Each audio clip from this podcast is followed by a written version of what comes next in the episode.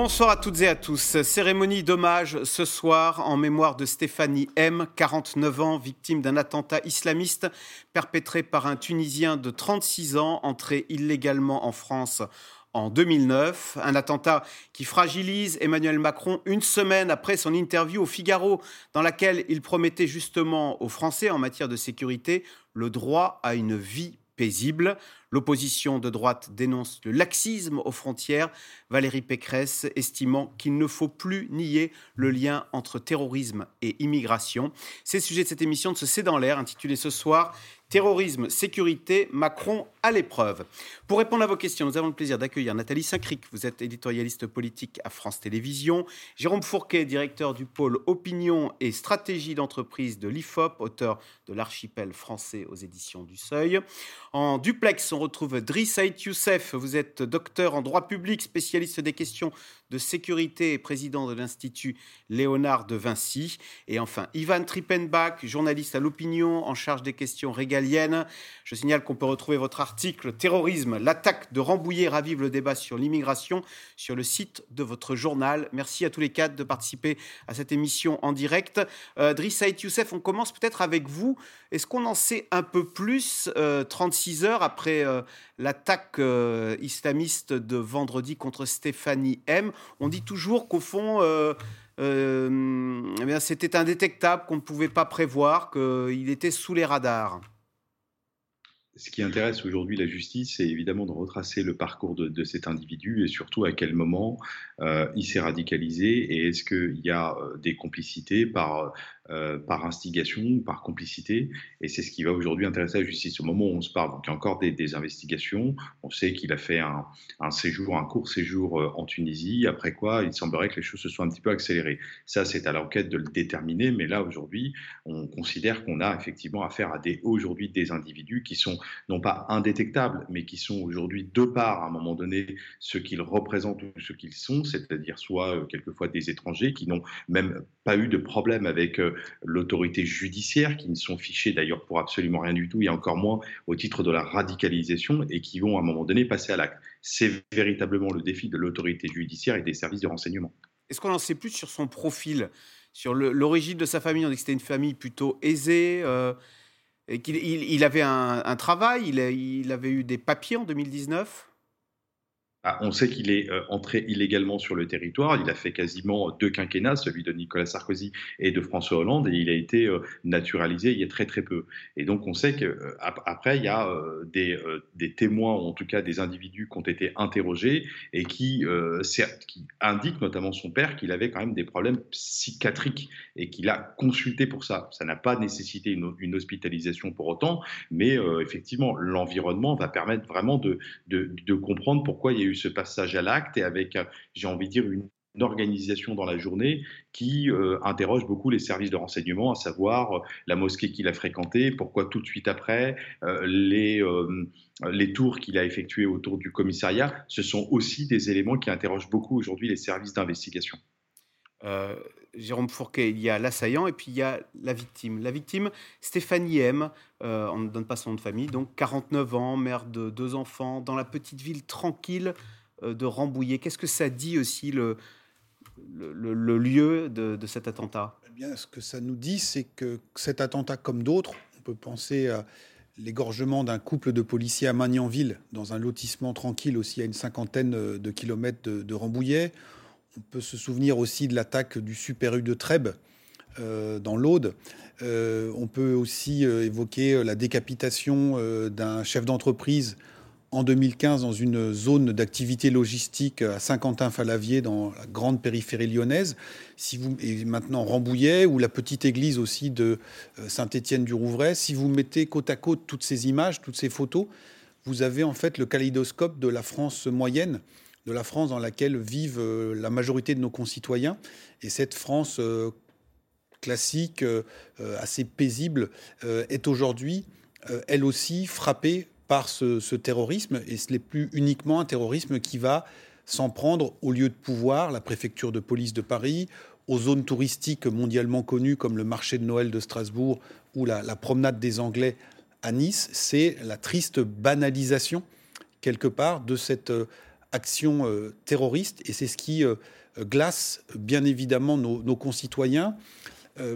c'est quelque part à côté du rôdeur qui va s'en prendre à une femme qui fait son jogging en forêt ou le pédophile qui va kidnapper un jeune enfant qui fait du vélo à côté de chez lui. On a aujourd'hui dans cette galerie du mal euh, quotidien ou banal, eh bien la figure du radicalisé sous les radars qui peut euh, s'en prendre à euh, n'importe qui d'entre nous. Alors avec prédilection des symboles quand par exemple ils sont membres des, des forces de l'ordre, mais ça pourrait arriver à d'autres dans un micro-trottoir qui a été réalisé par des confrères à vous à Rambouillet. Une dame disait mais c'est la mauvaise rencontre. Et vous savez, cette formule-là, on dit, voilà, c'était la mauvaise personne au mauvais moment. Eh bien, c'est ça. Donc, il y a à la fois énormément de colère, d'inquiétude dans la population, et puis quelque part aussi un certain fatalisme euh, qui s'installe. C'est tout à fait, euh, euh, comment dire, désastreux de, parler comme ça, mais c'est la, triste réalité. On est aujourd'hui à la, 17e attaque, la 17e attaque contre des membres des, forces de l'ordre, et pas uniquement justement dans, ces cadres des grandes métropoles. Aujourd'hui, ça peut arriver partout, et donc c'est un gigantesque défi pour l'exécutif, puisque comme vous le rappeliez, il y a une semaine seulement, Emmanuel Macron parlait du droit des Français à une vie paisible. S'il y a bien un endroit où il y avait une vie paisible, c'était à Rambouillet. Justement, euh, Ivan Trippenbach, politiquement, ça, on a l'impression que c'est presque un défi qui est lancé à Emmanuel Macron. Emmanuel Macron, qui il y a une semaine dans le Figaro, disait en, matière de sécurité, avec ce titre à la une du Figaro, euh, Je me bats pour que les Français aient une vie paisible. Ça. Eh bien là, il y a une réponse sur le terrain. Voilà, on voit la une du Figaro. Tout à fait, une, concordance des, euh, des, actualités qui est euh, malheureuse pour le chef de l'État, euh, mais qui arriverait évidemment à tout responsable politique confronté à, ce type d'attentat. D'une part, c'est le risque de la, communication dite des coups de menton sur les sujets de sécurité, parce que le, travail, sur le champ régalien est quelque chose qui relève beaucoup de, des arcades administratives qui est peu visible du grand public. Et lorsqu'il est politisé par des marqueurs euh, un peu dogmatiques, euh, eh bien, euh, on attend immédiatement des résultats. Des résultats n'arrivent pas. Sur le champ spécifique de l'antiterrorisme, ce qui est très particulier avec Rambouillet, on a parlé de, fatalisme, c'est un petit peu ce qui, ce qui, ce qui ressort en fait de, cette, de ce nouvel attentat, c'est que on arrive dans une période, dans une ère où les actes sont ceux d'individus euh, auto-radicalisés euh, qui, qui, agissent de manière isolée et qui sont très difficiles à détecter. Et ça, tous les spécialistes euh, de l'antiterrorisme le disent. Donc il est très compliqué pour le pouvoir politique de riposter. On a vu Gérald Darmanin qui a présenté sa nouvelle loi antiterroriste à la suite de l'attentat de Rambouillet, mais en réalité, ça, ça relève essentiellement de l'affichage politique, dans la mesure où ce texte était déjà préparé, il était déjà rédigé comme tel soumis au Conseil d'État euh, mercredi dernier. Et il n'a pas changé euh, entre euh, cet avis du Conseil d'État de mercredi et l'annonce du ministre dans les colonnes du journal du dimanche. Et puis, affichage politique enfin, parce que on peut se demander si la nouvelle loi antiterroriste aurait permis d'éviter l'attentat de, de, Rambouillet, puisque l'individu, l'assaillant, n'était ni suivi pour radicalisation, ni suivi au titre de ses troubles psychiatriques et donc, il ne figurait pas au fichier des hospitalisations qui aurait permis euh, de le détecter. Et euh, la meilleure preuve de, ce fatalisme qui gagne euh, la population et même les responsables politiques, c'est qu'aujourd'hui, on ne débat plus, contrairement à 2015-2016, de l'efficacité du renseignement. On débat d'autres choses, par exemple le lien avec l'immigration. Nathalie Saint-Cric, on dit beaucoup que c'est son point faible à Emmanuel Macron, ces questions régaliennes. C'est vrai qu'il n'a pas été élu là-dessus, d'ailleurs. Il n'a pas été élu là-dessus, c'est pas sa qualité première, mais il pense que la prochaine fois, c'est là-dessus que ça va se jouer. D'où la nécessité, comme disait Ivan, de renforcer les choses et de donner l'impression. Alors certes, c'est effectivement le Tunisien qui est arrivé en France, est arrivé sous Sarkozy, a été maintenu sous, François Hollande et pas régularisé, mais obtenu un titre sous Emmanuel Macron. Donc on ne peut pas accuser un président en particulier.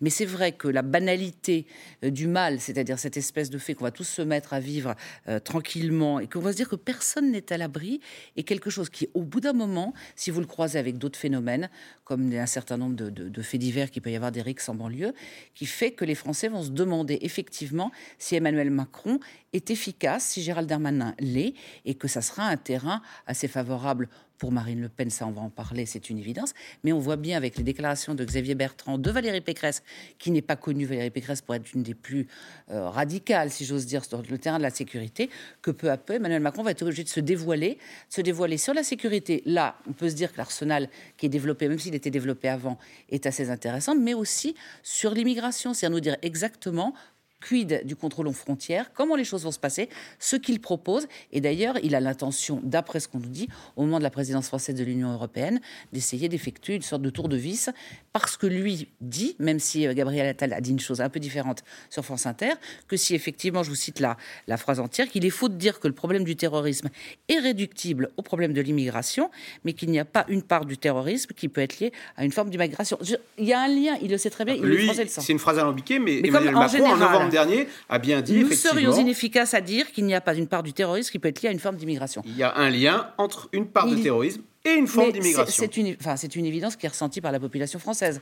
Donc ça serait vain de le, de le, cacher. Alors on va en parler, puisque trois jours après l'attaque de Rambouillet, l'enquête avance. Hein, le terroriste, un Tunisien de 36 ans, entré illégalement en France en 2009, est passé sous les radars, on l'a dit, des services de renseignement. Conséquence, l'opposition de droite accuse le gouvernement de laxisme. Sujet d'Aubry Perrault et Nicolas Baudry-Dasson. La France, à nouveau frappée par le terrorisme.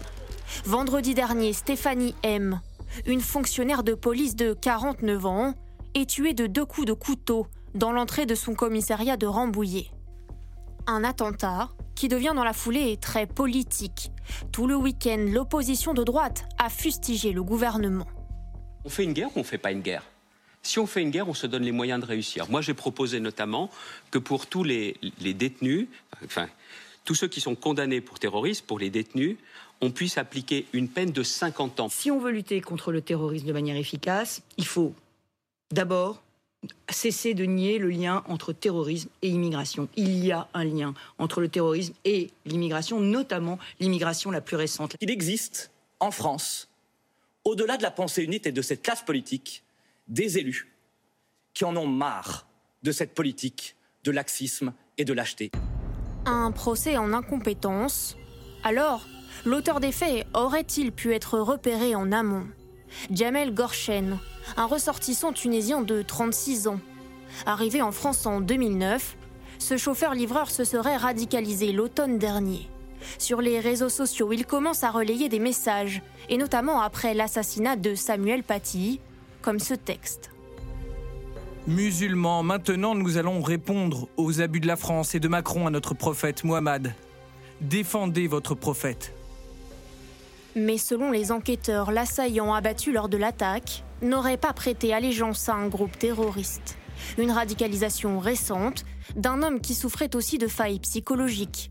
L'acte d'un individu isolé. Nous déjouons beaucoup d'attentats, nous décelons beaucoup de groupes structurés, nous entravons beaucoup de menaces, mais il reste effectivement ces individus isolés qui sont porteurs euh, de menaces, mais qui ne donnent rien à voir, qui sont très complètement inconnus des services de renseignement et qui sont donc, sont donc très difficiles à suivre. Mais lorsque Marine Le Pen réagit dans les minutes qui suivent l'attaque vendredi dernier, c'est bien la politique du gouvernement qu'elle vise directement.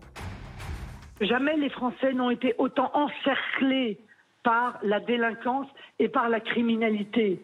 Quand M. Macron choisit M. Dupont-Moretti, qui vient dire qu'il est le ministre des détenus, alors on a la tonalité de ce gouvernement. Ce gouvernement exprime lui-même et assume lui-même sa politique laxiste. Accusé d'être laxiste, l'exécutif qui présentera mercredi son projet de loi pour renforcer la lutte antiterroriste passe à l'offensive. L'islamisme demeure notre plus grand péril et notre main ne tremble pas. Démonstration de fermeté aussi sur les plateaux télé. Le porte-parole du gouvernement rend les coups aux adversaires. Je suis euh, sidéré par certaines interventions qu'on a entendues euh, à peine deux heures après que l'attaque ait été commise.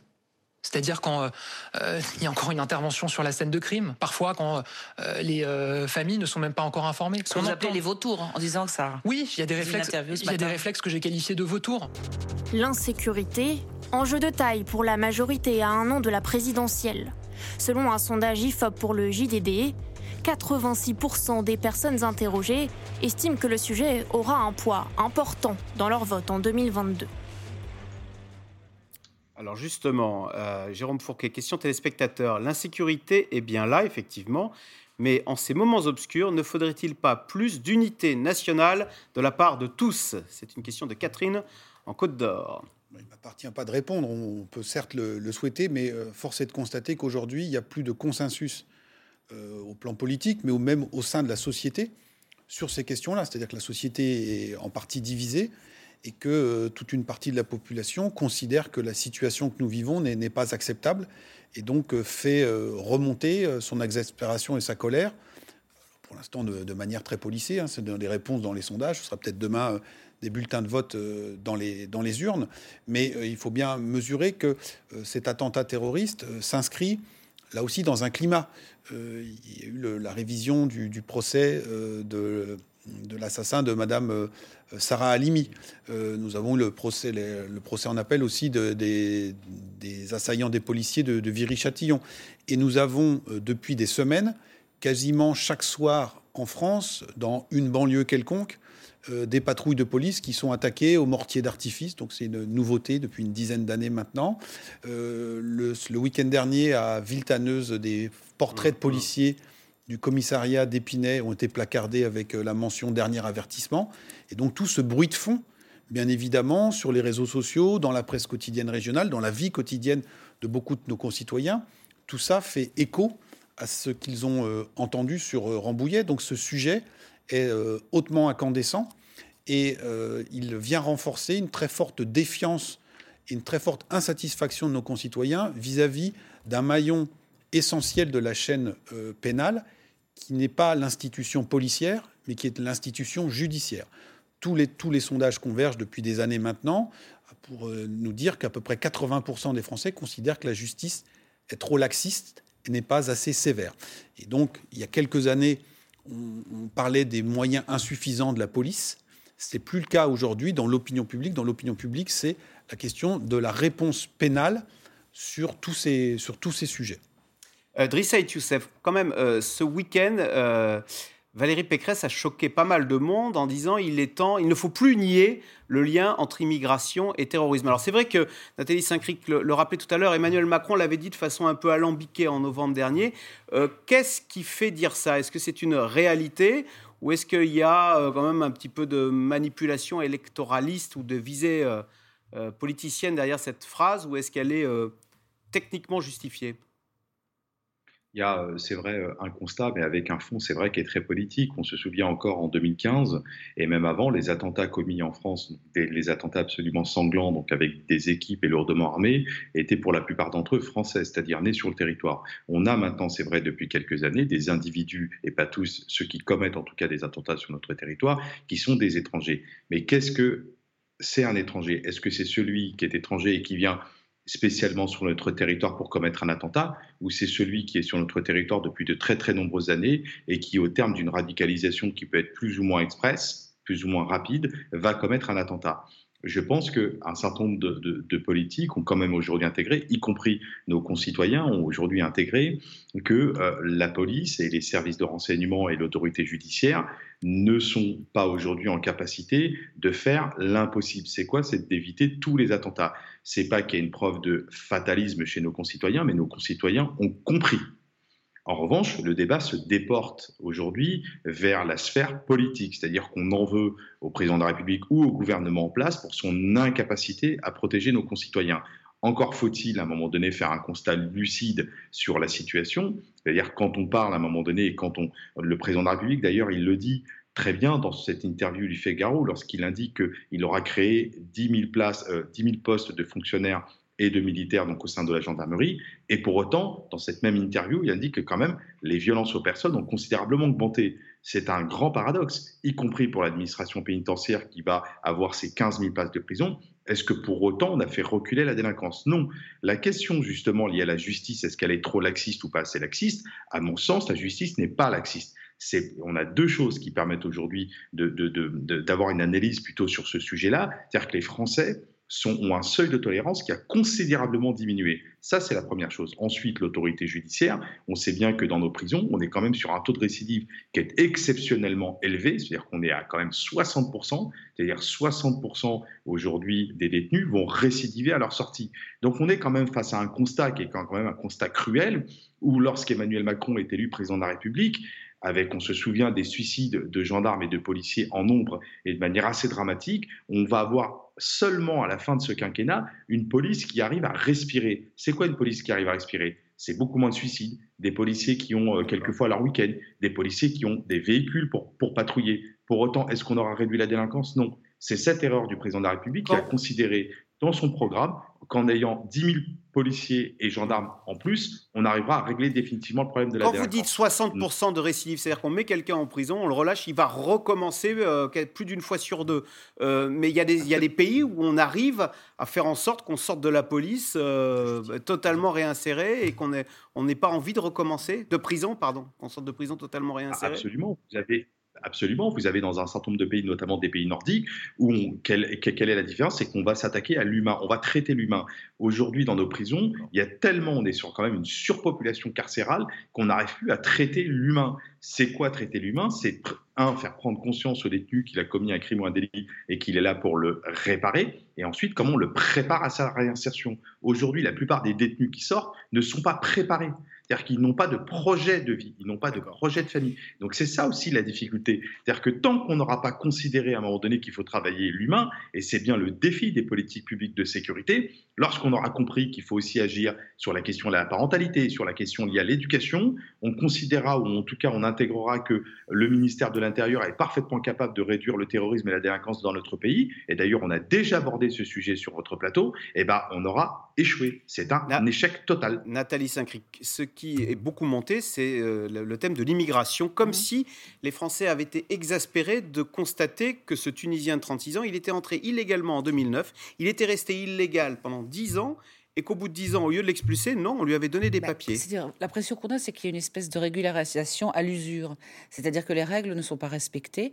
Alors, il y a des règles, effectivement, pour des gens qui doivent être protégés parce que les pays, euh, les pays auxquels ils appartiennent sont des pays qui garantissent pas les droits et les libertés fondamentales. Ça n'est pas le cas de la Tunisie.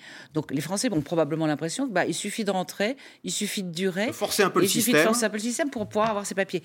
Mais si on veut être entièrement honnête, il avait un travail. Et si les employeurs acceptent de faire travailler des gens qui sont euh, probablement moins bien payés que les autres, euh, c'est aussi une raison. Je veux dire, il y a toute une chaîne. Donc, ça serait un peu facile de dire euh, l'immigration, on arrête tout, on renvoie les gens dans leur pays. Il faudrait à ce moment-là probablement revoir. C'est pour ça que j'espère que la, campagne présidentielle sera l'occasion non pas de faire un concours l'épine de il n'y a qu'à faire ci, il n'y a qu'à faire ça, il n'y a qu'à les renvoyer, il y a qu'à. Bon, il y a trop de choses. Et à propos du non national, ce qu'on peut déplorer, c'est qu'il n'y ait pas que des solutions rationnelles qui soient proposées par un certain nombre de politiques, mais il y a aussi on sait très bien, les Français entendent depuis 15 ans qu'on va renvoyer des gens dans leur pays quand on peut, ils savent très bien que ça n'est pas fait. Ça n'est pas fait pourquoi? Parce que les pays refusent de les recevoir. Ça n'est pas fait parce que certains n'ont pas de nationalité, ou plus exactement que les pays ne veulent pas les recevoir en disant on ne veut pas les avoir. Ça veut dire qu'il faut probablement essayer d'avoir une forme de bras de fer ce qui a été proposé par Valérie Pécresse, mais ce qui avait été évoqué par Gérald Darmanin, c'est-à-dire un certain nombre de pays, eh ben on stoppe l'aide au développement si vous ne prenez pas un certain nombre de ressortissants. Et puis on peut envisager aussi, l'immigration zéro est une, quelque chose d'absolument impensable, mais qu'on fasse venir, qu'on encadre, qu'on choisisse et qu'on adapte et qu'on aide les gens qui s'installent. C'est-à-dire que ce soit quelque chose de régulé. Mais ça fait 20 ans qu'on dit aux gens qu'on va réguler l'immigration, ils savent très bien que ça n'est pas le cas. Donc il est peut-être temps de faire quelque chose avant que ça devienne euh, une espèce de phénomène tellement peu méprisé que tous les maîtrisé, pardon, que tous les politiques s'en saisissent pour dire euh, un peu tout et n'importe quoi. Ivan Trippenbach, quand dans le Figaro ce matin, euh, Patrick Stefanini, qui est l'ancien secrétaire général du ministère de l'Immigration, dit la France n'est pas capable de contrôler correctement ses frontières. Est-ce qu'il fait un constat lucide ou est-ce qu'il y a des visées politiciennes derrière cette attaque? Il fait un constat qui est lucide et qui a été euh, reconnu par euh, le président de la République à plusieurs reprises. Euh, en fait, la difficulté dans le débat sur l'immigration, c'est toujours le même, c'est que les plus hautes autorités politiques se sont un peu liées les mains, notamment quand Emmanuel Macron a promis de, je cite, mettre dehors les gens qui n'ont rien à faire sur le territoire français. C'était dans son interview au magazine Valeurs Actuelles. il prenait un engagement qui était très fort et impossible à tenir en réalité, puisqu'il s'agirait de expulser euh, toutes les personnes qui font l'objet d'obligations de, quitter le territoire, alors qu'aujourd'hui, on a à peu près un quart de ces obligations qui sont, euh, qui sont euh, appliquées. Donc, le politique se lie les mains sur un thème compliqué. il en fait un débat politique de premier plan, notamment quand il a décidé, Emmanuel Macron, de, porter ce débat au Parlement euh, à travers les quotas d'immigration, euh, notamment dans les filières euh, de métiers. Donc tout ça, ça fait partie de, de, ce qui forme l'opinion publique, de ce qui touche les gens, et, et c'est ravivé par, par le terrorisme qu'on connaît depuis quelques, quelques mois, notamment la, série noire de l'automne dernier, où tous les, trois actes terroristes ont été commis par des ressortissants étrangers, alors certes qui avaient des parcours très différents. Le Tchétchène euh, qui avait vécu 12 ans en France avant de euh, décapiter Samuel Paty euh, avait un parcours tout à fait différent du Tunisien qui avait débarqué deux jours avant l'attentat de la basilique de Nice. Mais il s'agissait à chaque fois de ressortissants étrangers et donc ça repose le débat dans des termes que l'on voit aujourd'hui. Euh, Jérôme Fouquet, il n'empêche ce sentiment qu'on ne peut rien faire, ce fatalisme dont on parle et qu'on dénonce depuis le début de cette émission. Est-ce qu'à un moment, il ne peut pas euh, se transformer en révolte? Euh, J'en veux par, pour preuve cette tribune que vous avez peut-être vue, qui a été publiée dans Valeurs Actuelles, alors qui est quand même signée par une vingtaine de généraux, une centaine de hauts gradés et plus d'un millier d'autres militaires. Je cite un passage de cette tribune. Si rien n'est entrepris, le laxisme continuera à se répandre, provoquant au final une explosion et l'intervention de nos camarades d'actifs, c'est-à-dire comme une sorte de, euh, si on va au bout, il y aura un putsch, un coup d'État militaire, un putsch militaire. C'est sorti euh, à l'occasion du 60e anniversaire du putsch d'Alger, donc voilà. concomitance n'est pas forcément euh, la, la, bienvenue. on rappelle quand même que cette tribune est signée par des gradés qui sont tous à la retraite. Et euh, d'après euh, Jean-Dominique Merchet, qui, suit ces questions attentivement, c'est tous des, gens qui sont à la retraite depuis un certain temps. Hein, donc, c'est pas pas faire croire aux Français que euh, l'insurrection est en train, de bouillir, en train de bouillonner dans, nos casernes. Une fois qu'on a dit ça, on voit bien que ça cet état d'exaspération qui touche de très nombreux compartiments de la société française. Face à ce, on ne peut rien faire. Hein, Ivan Trippenbach parlait des non-reconductions frontières. Je pense que c'est même plus que 75% de reconduction. Le rapport parlementaire, c'est plutôt 80 à 90% de reconduction. Donc les gens disent, voilà, comme je disais tout à l'heure, il suffit de pousser la porte et on s'installe. Euh, donc ça, c'est plus acceptable pour de, très nombreux concitoyens, à la fois en matière terroriste, mais aussi en matière de délinquance tout court. Euh, un de vos confrères, un photojournaliste à Reims, a été euh, laissé pour mort à la suite d'une attaque. la personne qui a fait ça était en situation irrégulière, avec X condamnations déjà euh, à son casier. Euh, à Pau, euh, un directeur d'un centre d'émergement pour migrants a été poignardé par un ancien résident. Et le ministre de l'Intérieur, Gérald Darmanin, a dit bah, on avait envoyé deux convocations à ce monsieur pour qu'il se rende dans nos locaux pour qu'on on lui signifie, on lui notifie sa, sa, obligation de quitter le territoire. Bien évidemment, il s'était assis dessus. Et donc, tous ces événements-là, bien évidemment, attisent une très forte exaspération. Cette exaspération, sur le plan électoral, tous les observateurs ont les yeux rivés sur le score du Rassemblement national, qui a fait de, ces sujets-là depuis longtemps euh, son, principal créneau. Mais à côté de ça, je pense qu'il faut regarder, comme on dit un peu à la bourse, euh, le fait que tout ça est déjà dans les cours depuis longtemps, c'est-à-dire qu'on a un déplacement vers la droite de l'ensemble de l'échiquier politique, année après année, notamment sur ces sujets, euh, sur ces sujets régaliens. C'est-à-dire que vous indiquiez tout à l'heure, Valérie Pécresse n'aurait jamais tenu ce discours-là il y a quelques années. Vous voyez les affrontements au sein des deux gauches dites euh, irréconciliables, c'est d'une violence euh, aujourd'hui qui est inouïe. Et les Français constatent également que eh bien, la République en marche, qui n'avait pas un corpus très stabilisé en matière régalienne, et qui était plutôt sur une forme de libéralisme sociétal et culturel, eh bien, est en train un petit peu de, bomber le torse sur ces sujets-là. Donc, il y a, en fait, il y a un glissement et une demande très très forte de reprise en main, de reprise de contrôle. Tout ça se passe notamment sur la question des frontières, à la fois sur les questions eh bien, d'immigration, de, sécurité, de, terrorisme, mais aussi de prévention de l'épidémie, par exemple. Hein, quand on explique qu'on ne peut rien faire face au virus brésilien, qu'il va falloir attendre plusieurs jours, etc. etc.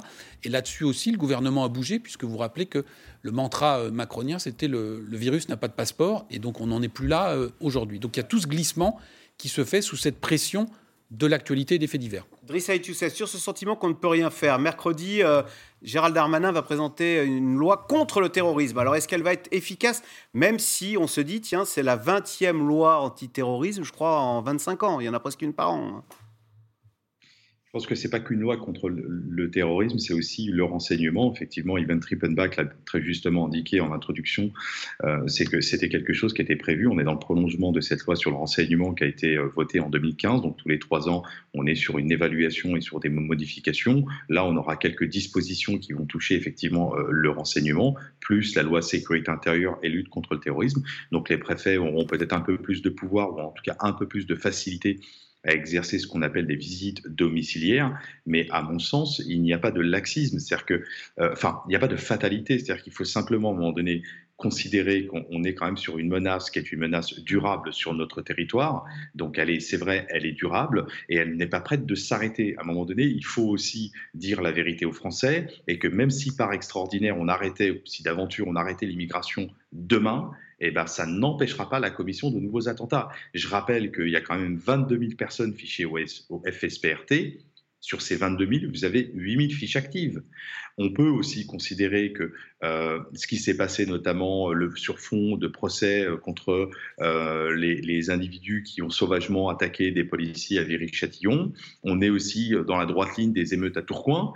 ce ne sont pas des immigrés, ce sont des jeunes les phénomènes de bande que l'on connaît maintenant depuis quelques mois, quelques années, ce ne sont pas des immigrés. C'est-à-dire qu'à un moment donné, euh, avoir cette réflexion qui consiste à dire, mais en arrêtant l'immigration, je vous assure qu'on n'aura plus d'attentats, je pense, à titre très personnel, que c'est une vue de l'esprit. C'est-à-dire qu'on a un vrai problème dans notre territoire, on est sur une dynamique qui est une dynamique extrêmement lourde, et ça prendra des années et des années, à la condition, à la seule condition, si on veut arrêter tout ça, c'est d'avoir une, pas qu'une stratégie, mais une, une vision, en tout cas un diagnostic lucide sur la situation, sur ce qui se passe dans notre pays. Et ça, je pense qu'on a un certain nombre de politiques qui refusent parce que aussi d'une certaine manière, ils sont comptables de ce qui se passe aujourd'hui. Et si on a un taux d'abstention, si nos concitoyens ne croient plus d'une certaine manière en la capacité de la classe politique à répondre à leurs attentes, ce n'est pas pour rien non plus. Et celles qui, à un moment donné, pourraient j'ai envie de dire, ramasser cette espèce de martingale, si on peut appeler ça comme ça, et vous me passerez cette expression,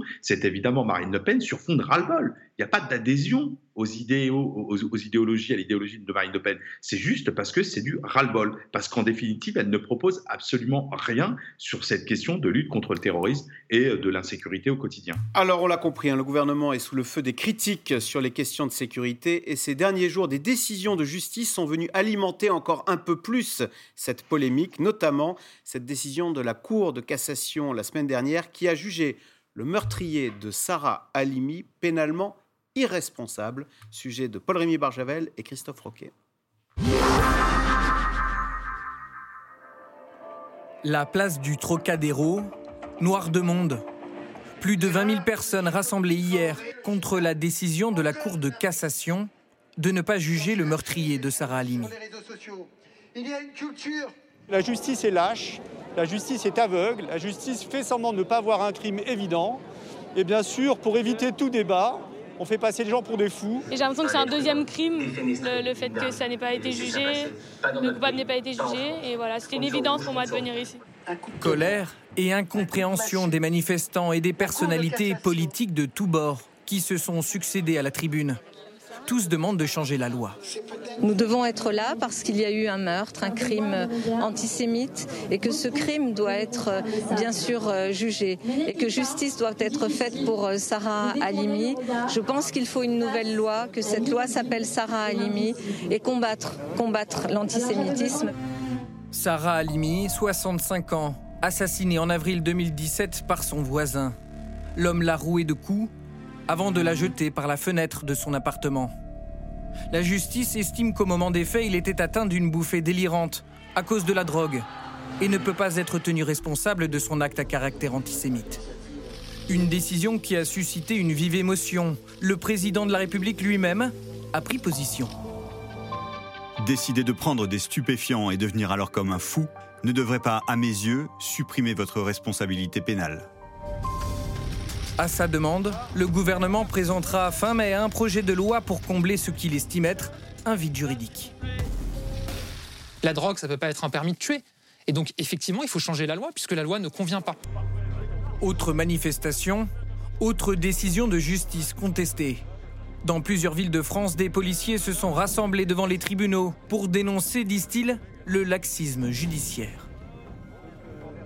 Vous êtes agresseur de policier, vous n'êtes pas sanctionné. Vous pouvez le mutiler, voire le tuer. Vous prenez éventuellement 6 ans et avec les aménagements de peine, vous en prenez tout juste un ou deux. Ça, c'est plus tolérable. Les lois doivent changer. Il doit y avoir des pannes maximales euh, incompressibles.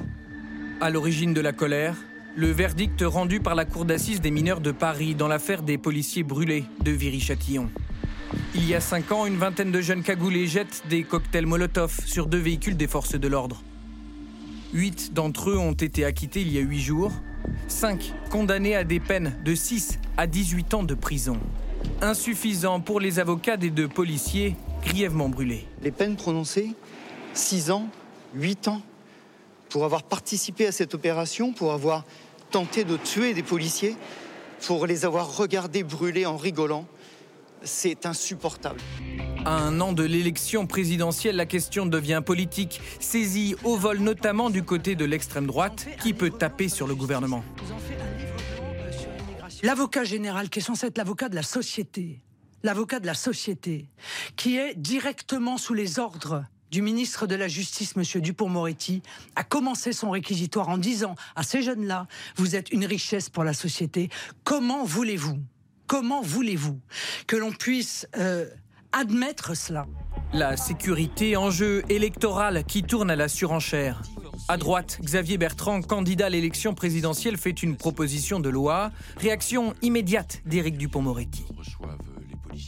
On s'attaque à un policier, à un gendarme, à un pompier ou à un maire, il y aura une peine de prison automatique, automatique minimum d'un an, non aménageable. Si la justice c'est interpeller les gens et les condamner avec le risque de condamner des innocents.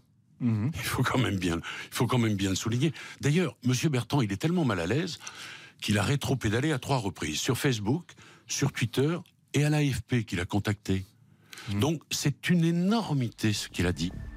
Hier, le Conseil supérieur de la magistrature s'est insurgé contre les pressions dont fait l'objet l'institution judiciaire et appelle à plus de retenue. Alors, question euh, téléspectateur Driss Saïd Youssef sur euh, l'affaire euh, Sarah Halimi, hein, dont le meurtrier a été jugé irresponsable parce qu'il avait fumé un pétard, comme on dit. Question téléspectateur. Un chauffeur qui provoque un accident mortel sous l'emprise de la drogue est-il déclaré irresponsable? Je ne le crois pas. La justice est illisible elle peut être quelquefois illisible pour le cas que vous avez indiqué, lorsqu'il y a euh, meurtre derrière, c'est aussi un homicide involontaire. Donc, et puis après, on regardera, euh, c'est ce qu'il est en conduite en état d'ivresse, est-ce qu'effectivement euh, c'est cannabis. Mais là, il sait conduire un véhicule, donc il conduit son véhicule, donc il n'est pas dans une bouffée délirante. Le cas de Madame Halimi, qui a choqué beaucoup de nos concitoyens, c'est une décision de justice qui est, c'est vrai, indépendante, mais là où le politique a une responsabilité, c'est de l'expliquer. Cette décision, elle n'est pas sans fondement. Elle trouve un fondement juridique légitime. Après, comment le politique explique effectivement à nos concitoyens qu'effectivement, il faut légiférer pour réparer, comme l'a dit le porte-parole du gouvernement, ce vide juridique, pas que parce que c'est un, crime antisémite, mais pour tous ceux qui, derrière, pourraient à un moment donné être victimes de ce genre de, de, crime. Et c'est aussi ça, à un moment donné, la politique, c'est aussi faire de la pédagogie. il y a, moi, je, connais, c'est pour moi cette décision de justice, moi qui suis docteur en droit, elle a un fond. Bah oui, mais quand on n'est pas docteur en droit comme vous, on se dit, ah bah voilà, il suffit de fumer un pétard et vous avez derrière un droit de tuer. Surtout, alors si vous êtes antisémite, bah allez-y. Euh. Oui, mais, mais dans, dans, cette décision, ce qui est important, c'est qu'il y a eu effectivement des, des, euh, il y a eu euh, euh, des, analyses, notamment des consultations, etc., qui ont confirmé que c'est ce qu'on appelle l'abolition du discernement. L'abolition du discernement. C'est-à-dire que quand il a commis ce crime absolument abominable, il n'avait plus ses facultés. Ce qui est différent lorsque vous commettez, par exemple, un attentat. Vous rentrez dans le commissariat et volontairement, vous allez vous en prendre à euh, une policière. Vous avez ce projet qui est un projet terroriste, ce qui était manifestement, de ce que je comprends, pas le cas du meurtrier de Madame Halimi. Donc c'est toute là la difficulté. Et puis après, le dossier, je ne le connais pas plus que ça, mais il y a, c'est vrai, ce fondement juridique lié effectivement à cette abolition du discernement qui trouve une base légale. Nathalie Saint-Cric, Emmanuel Macron a pris ses distances quand même avec cette décision euh, de justice. Il a bien fait bah, il a bien fait, il a, enfin, il a bien fait, mais pas simplement politiquement, il a bien fait parce que c'était incompréhensible.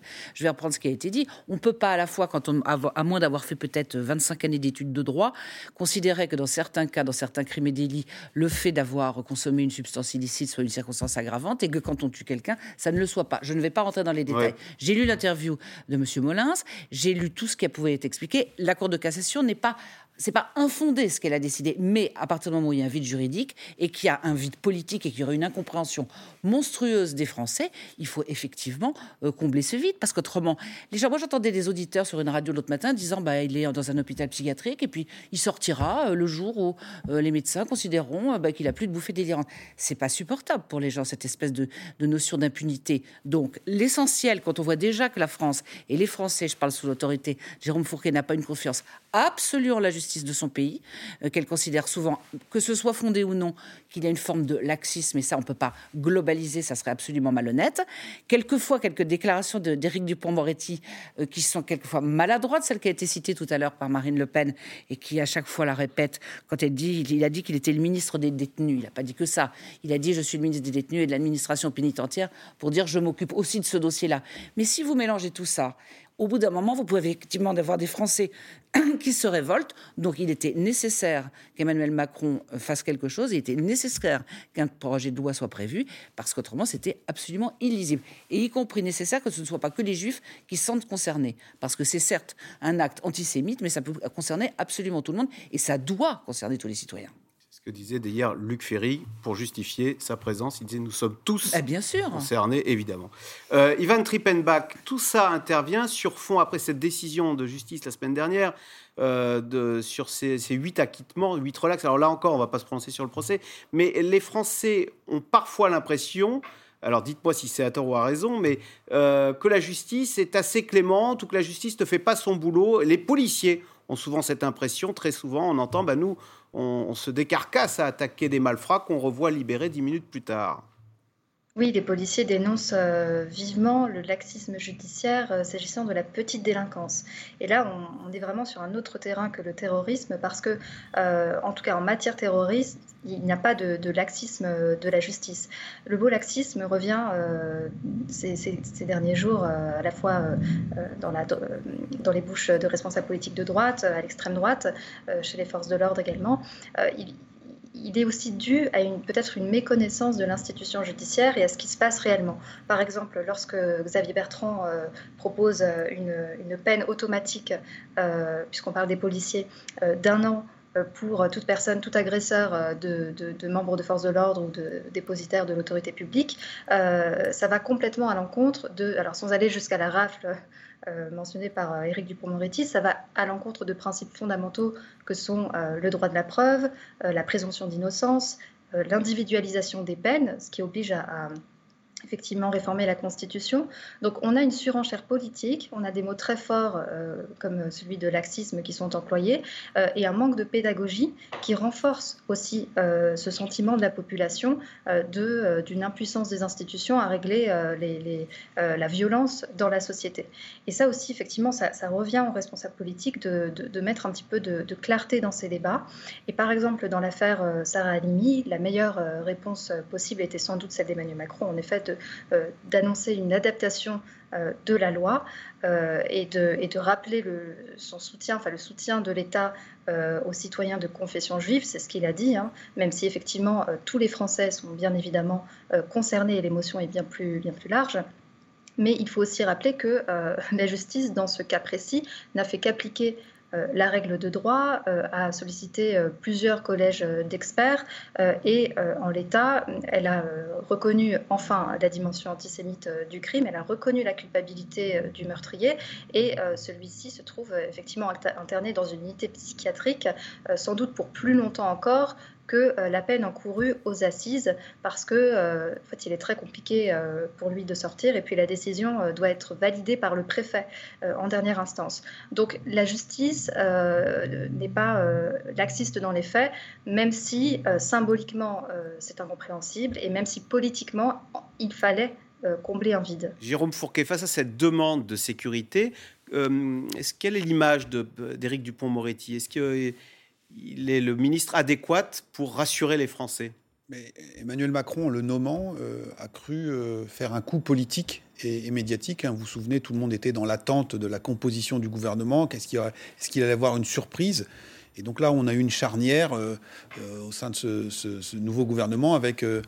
Darmanin à l'intérieur, qui vient de la droite, et puis M. Dupont-Moretti. grand ténor des, des, surnommé acquittator, celui qui acquitte. Voilà, et donc il y a un grand avocat.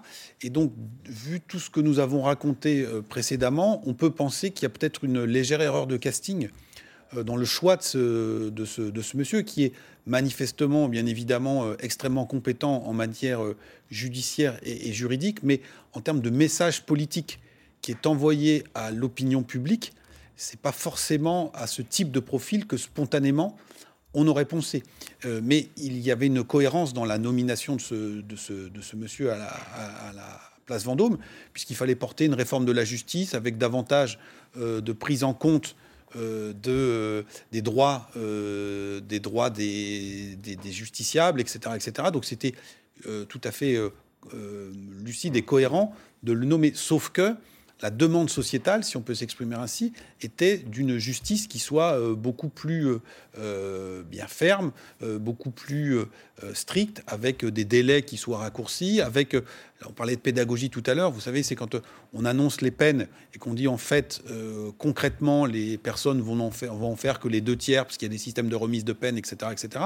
Pour le grand public, c'est tout à fait incompréhensible. Et donc je pense que là, aujourd'hui, Emmanuel Macron a dans son équipe euh, à, ce poste-là quelqu'un qui n'est pas forcément en adéquation avec les attentes de, l'opinion sur ce sujet. Même si justement il, va, il met fin avec sa réforme de la justice, il va mettre fin à ces suppressions de peines automatiques. Euh, qui, sont voilà, qui, le but du jeu, c'est aussi ce qui excède beaucoup les Français, c'est de raccourcir les délais de traitement.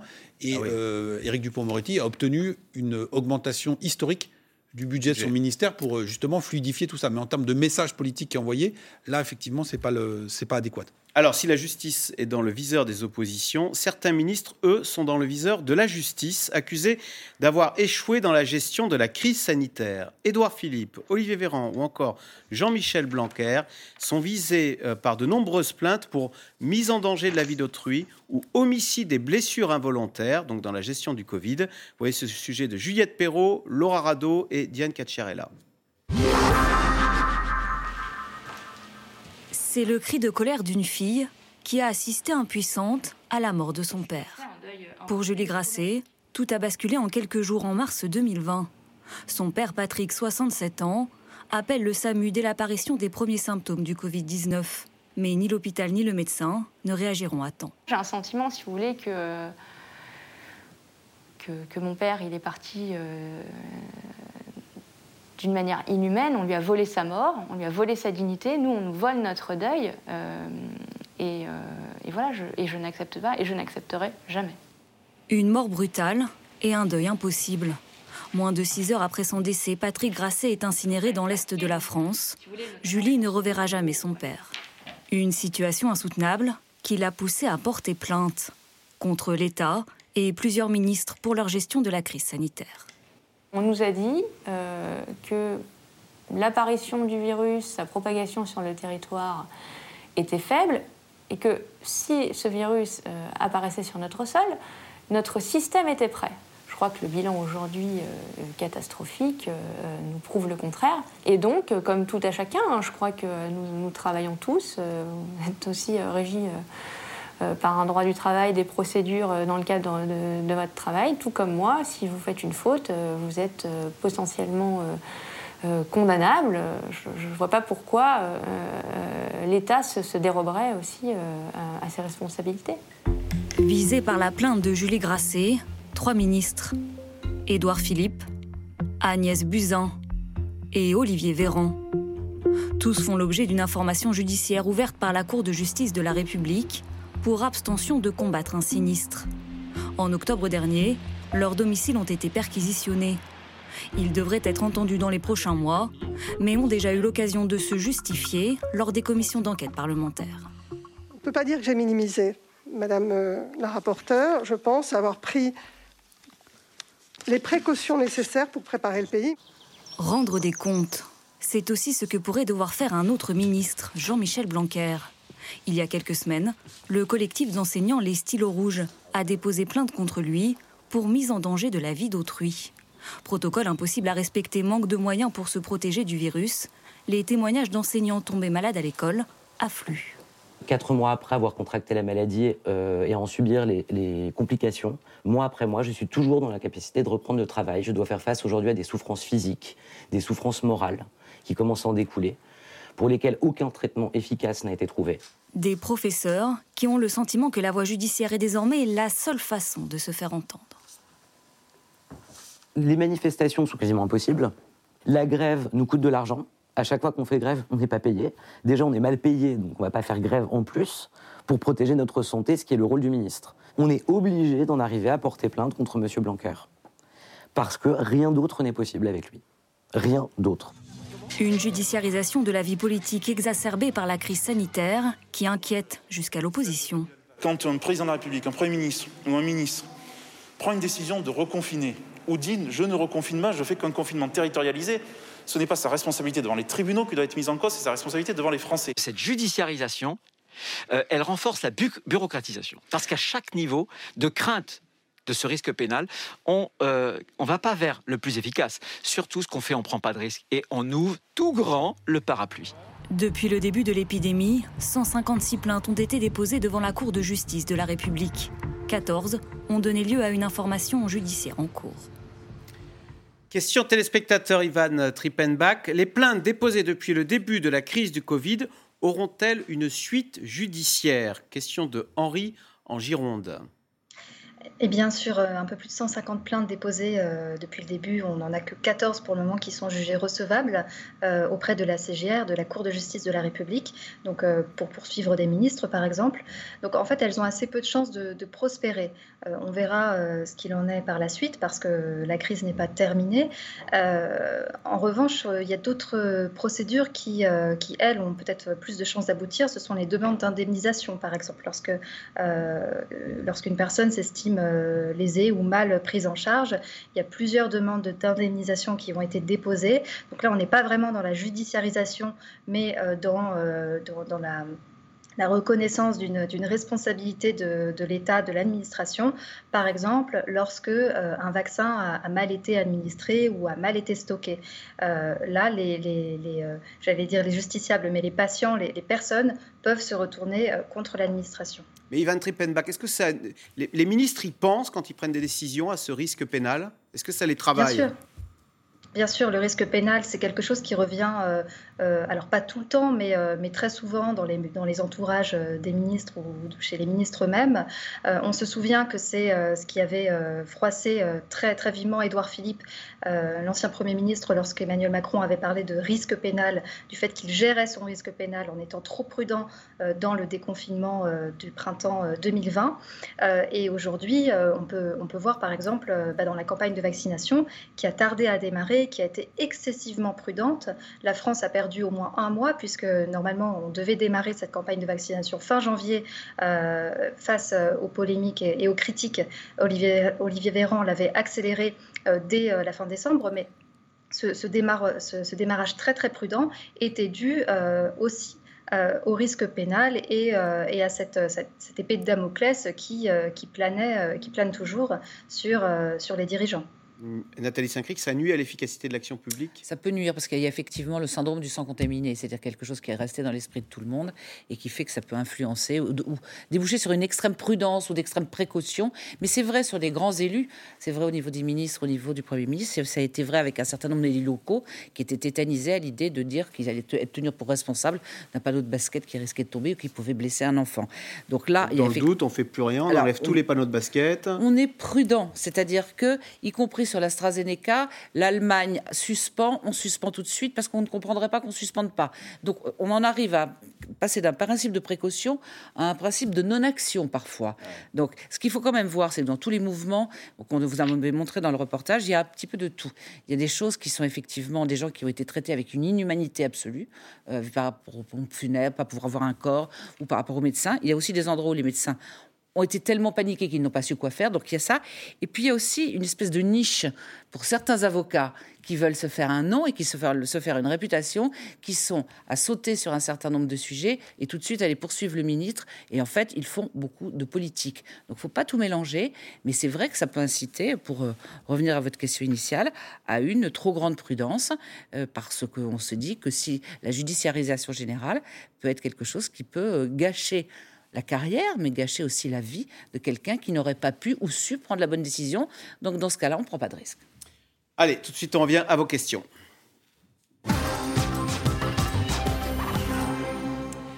La crise sanitaire a-t-elle fait oublier à Emmanuel Macron les problèmes de sécurité? Question de David en Haute-Savoie pas que ça lui a fait oublier. Je pense qu'il est sur plusieurs fois en même temps et que là, il vient d'être rappelé sérieusement à l'ordre. Mais c'est un sentiment. C'est pas nouveau. Il sait très bien que la sécurité sera importante. Donc simplement, euh, il y a quelque chose qu'on n'a pas dit tout à l'heure 35 ou 36 attentats déjoués, ça se voit pas. Ça ah va. Ça ne, se, sait pas. On peut toujours dire 35, 35, 35. Il n'y a pas eu de mort, il n'y a rien eu, Dieu merci. Mais ça ne se voit pas. Un seul, qui, un qui réussit, euh, ça se paie euh, très cher, avec parfois même un arsenal juridique.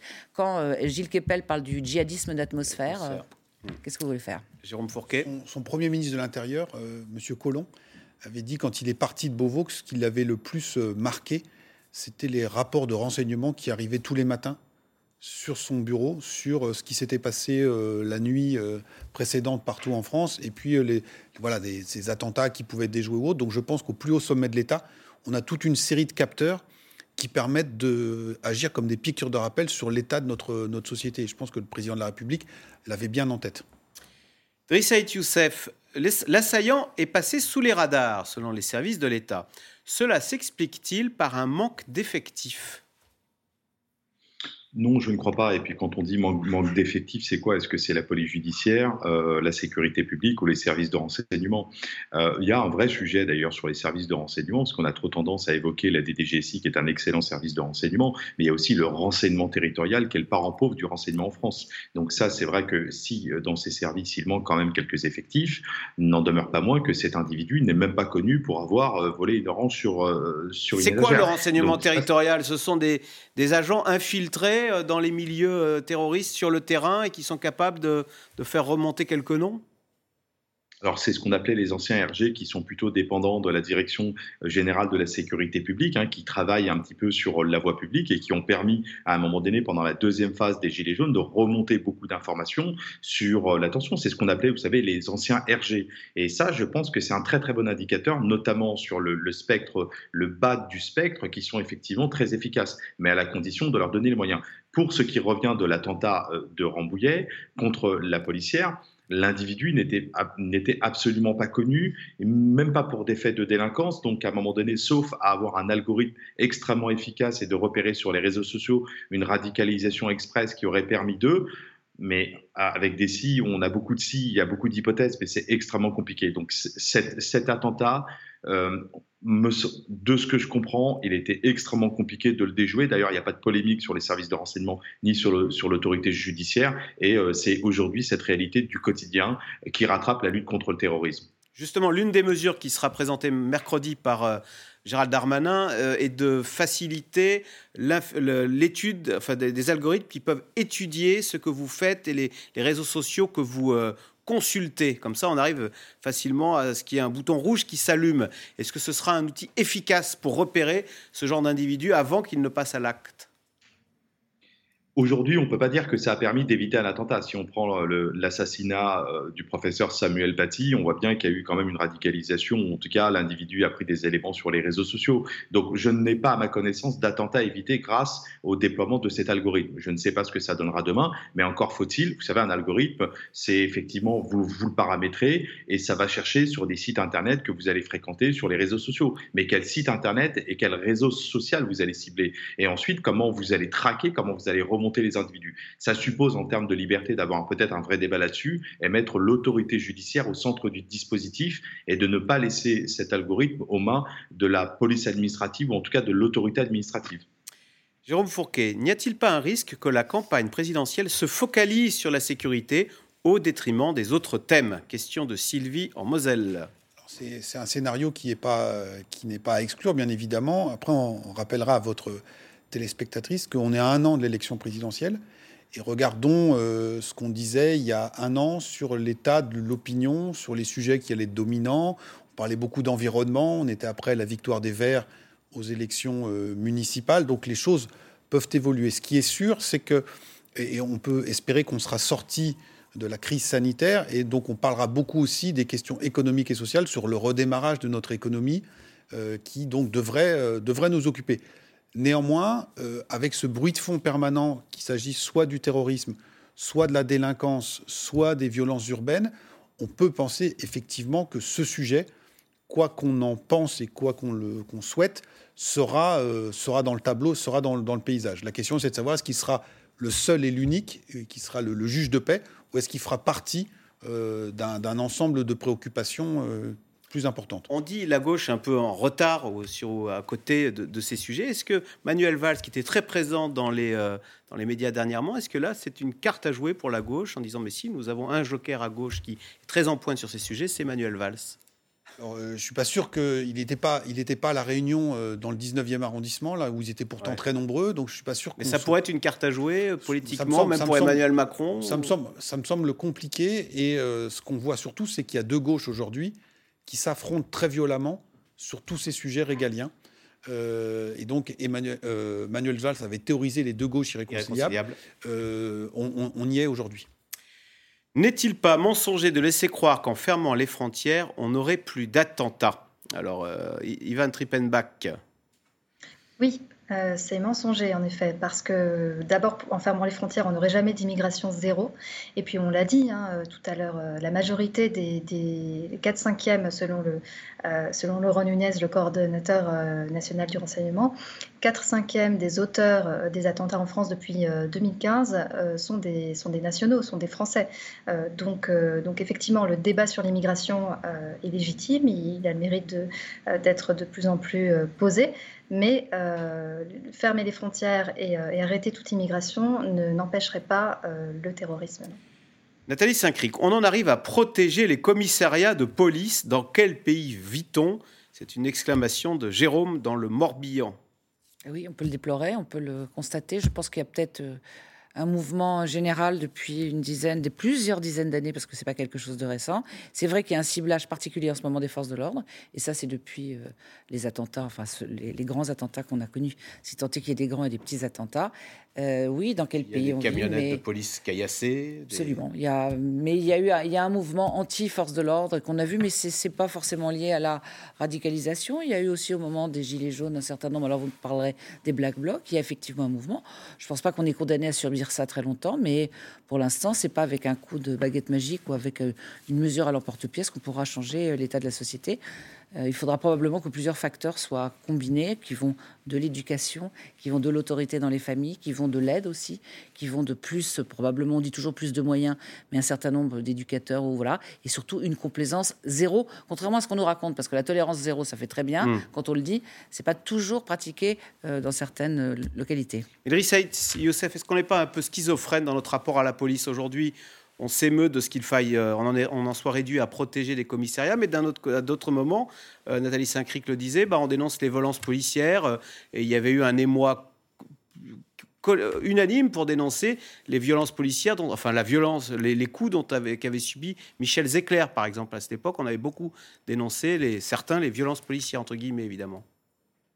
Il y a, c'est vrai, euh, une exigence de la part de nos concitoyens envers euh, ceux qui sont censés les protéger, c'est-à-dire les forces de l'ordre, policiers et gendarmes, qui était extrêmement importante. C'est-à-dire qu'on n'accepte pas que ceux qui sont censés euh, faire respecter la loi, à un moment donné, la transgressent eux-mêmes et dans des manières extrêmement violentes, parce qu'ils ont, il ne faut pas l'oublier, le monopole de la violence légitime, c'est-à-dire qu'ils peuvent exercer effectivement cette violence de manière légitime. Après, ce sont des faits qui sont souvent marginaux, le fait de quelques policiers, mais ça ne remet pas en cause la confiance que les Français portent en leur police, à tel point que, bon, euh, quand vous avez un problème, aujourd'hui, vous ne faites pas justice vous-même, vous allez déposer plainte, vous sollicitez. L'ambiance est en train de changer, on le constate de plus en plus. Euh, je dialogue régulièrement avec les organisations syndicales, avec les policiers. En termes de comportement, la police a aussi, cette institution a aussi compris qu'en échange des moyens qu'on leur a mis à disposition, des formations qu'on va aussi augmenter en termes de temps, que la police commence à un moment donné à comprendre qu'elle a aussi une responsabilité. Merci Idriss Saïd Youssef, il nous faut malheureusement rendre l'antenne, c'était passionnant. Euh, vous restez sur France 5 à suivre, c'est à vous et on se retrouve demain sur France 5. Bonne journée, à demain.